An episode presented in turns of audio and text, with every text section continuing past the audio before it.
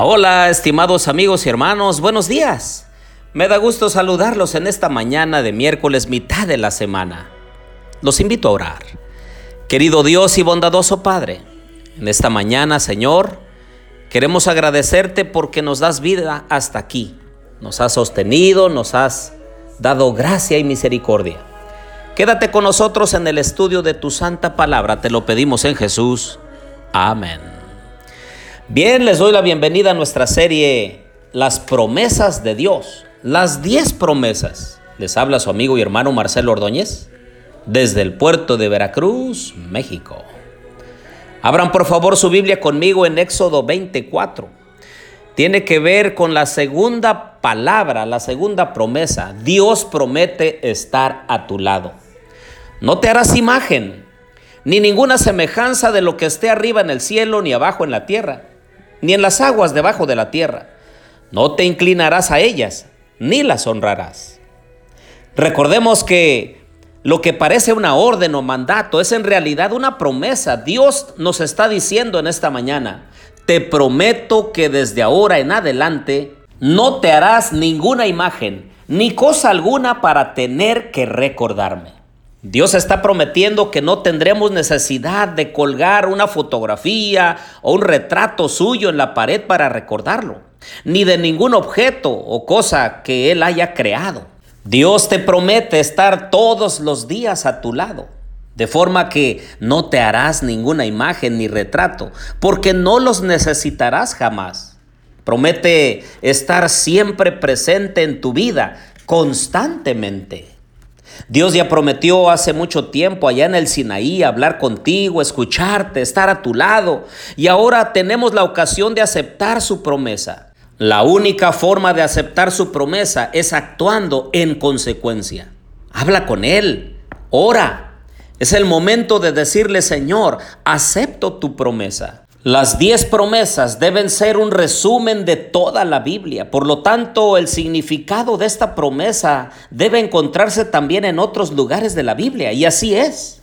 Por ejemplo, en Génesis 28, 15, Dios le prometió a Jacob, he aquí yo estoy contigo y te guardaré por donde quiera que fueres y volveré a traerte a esta tierra porque no te dejaré hasta que haya hecho lo que te he dicho. En Isaías 41, 10 Vemos el eco de nuevo. No temas porque yo estoy contigo. No desmayes porque yo soy tu Dios que te esfuerzo. Siempre te ayudaré, siempre te sustentaré con la diestra de mi justicia. Y en Éxodo 43, 1 y 2, Dios repite de nuevo la promesa a su pueblo. Ahora, así dice Jehová, creador tuyo, oh Jacob, y formador tuyo, oh Israel. No temas, porque yo te redimí. Te puse nombre, mío eres tú. Cuando pases por las aguas, yo estaré contigo. Y si por los ríos, no te anegarán. Cuando pases por el fuego, no te quemarás, ni la llama arderá en ti. Isaías 43:5 No temas porque yo estoy contigo. Del oriente traeré tu generación, y del occidente te recogeré. Jeremías 1:19 Y pelearán contra ti, pero no te vencerán, porque yo estoy contigo, dice el Señor, para liberarte. Jeremías 15:20, y te pondré en este pueblo por muro fortificado de bronce, y pelearán contra ti, pero no te vencerán, porque yo estoy contigo para guardarte y para defenderte, dice el Señor. Y en el Nuevo Testamento, en Mateo 18:20, Jesús repite esa promesa, porque donde están dos o tres congregados en mi nombre, allí estoy yo en medio de ellos. No dice, si pones una imagen mía y si tienes un trozo de mi ropa, dice que donde quiera que haya creyentes pensando en Él, ahí estará Él personalmente. En Hechos 18:10, Dios se dirige a Pablo con los siguientes términos. Porque yo estoy contigo y ninguno pondrá sobre ti la mano para hacerte mal, porque yo tengo mucho pueblo en esta ciudad. Y en Mateo 28:20, encontramos otro momento en el que se repite la misma promesa del Éxodo, pero articulada de forma diferente. He aquí yo estoy con vosotros todos los días hasta el fin del mundo. Dios ha prometido constantemente estar a nuestro lado en todo momento. ¿Por qué necesitaríamos una imagen para recordarnos de Él cuando tenemos al Dios viviente a nuestro lado? Por eso nos dice, te prometo que nunca te harás una imagen, no la necesitarás, te doy mi palabra de honor. Tras esta promesa se añade una autodescripción de Dios muy interesante. Dios se define a sí mismo como yo soy tu Dios fuerte, celoso. Un error común es atribuir a Dios características humanas desde la perspectiva humana.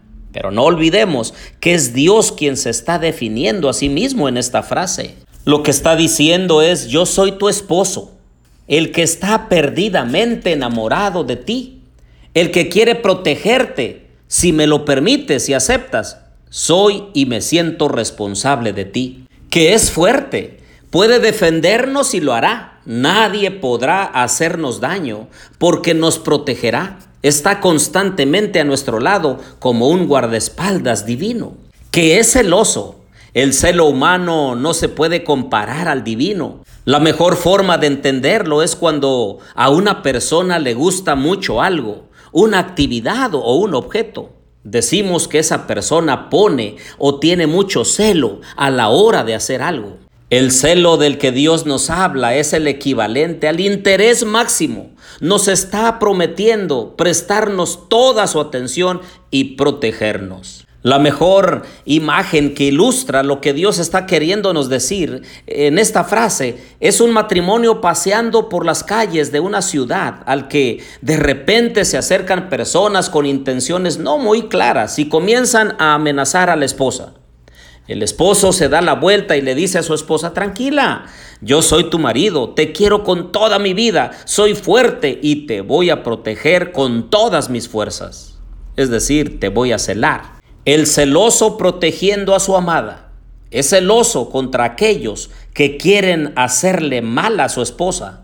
Ante esta situación, los malhechores acaban huyendo. No podemos dejar de hacer una mención breve a y yo hago misericordia a millares y a los que me aman y guardan mis mandamientos. Esta declaración es muy clara.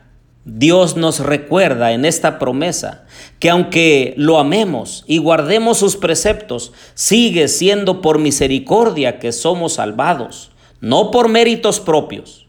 Guardar los mandamientos no nos otorga ningún derecho, no adquirimos ningún mérito, es única y exclusivamente por la misericordia de Dios que obtenemos su favor y somos salvos. Es momento de reflexionar en esta mañana. ¿Quieres aceptar esta promesa que Dios te hace en este día? Te invito a orar a Dios pidiéndole que cumpla su promesa en ti. Ora diciéndole que aceptas esa maravillosa promesa y que deseas estar hablando con Él cara a cara en oración compartiendo con Él todo lo que te ocurre, lo que te alegra, lo que te preocupa. Oremos. Querido Dios y bondadoso Padre, aquí estamos Señor y nos sentimos importantes porque tú has prometido estar con nosotros. No necesitamos una imagen de barro, de madera, de plata, de oro, porque te tenemos a ti. Protégenos, Señor. Guíanos por el sendero de la rectitud y ayúdanos a honrarte y glorificarte solo a ti. Bendice nuestro día, nuestras actividades, porque te lo pedimos todo en el nombre de Jesús. Amén.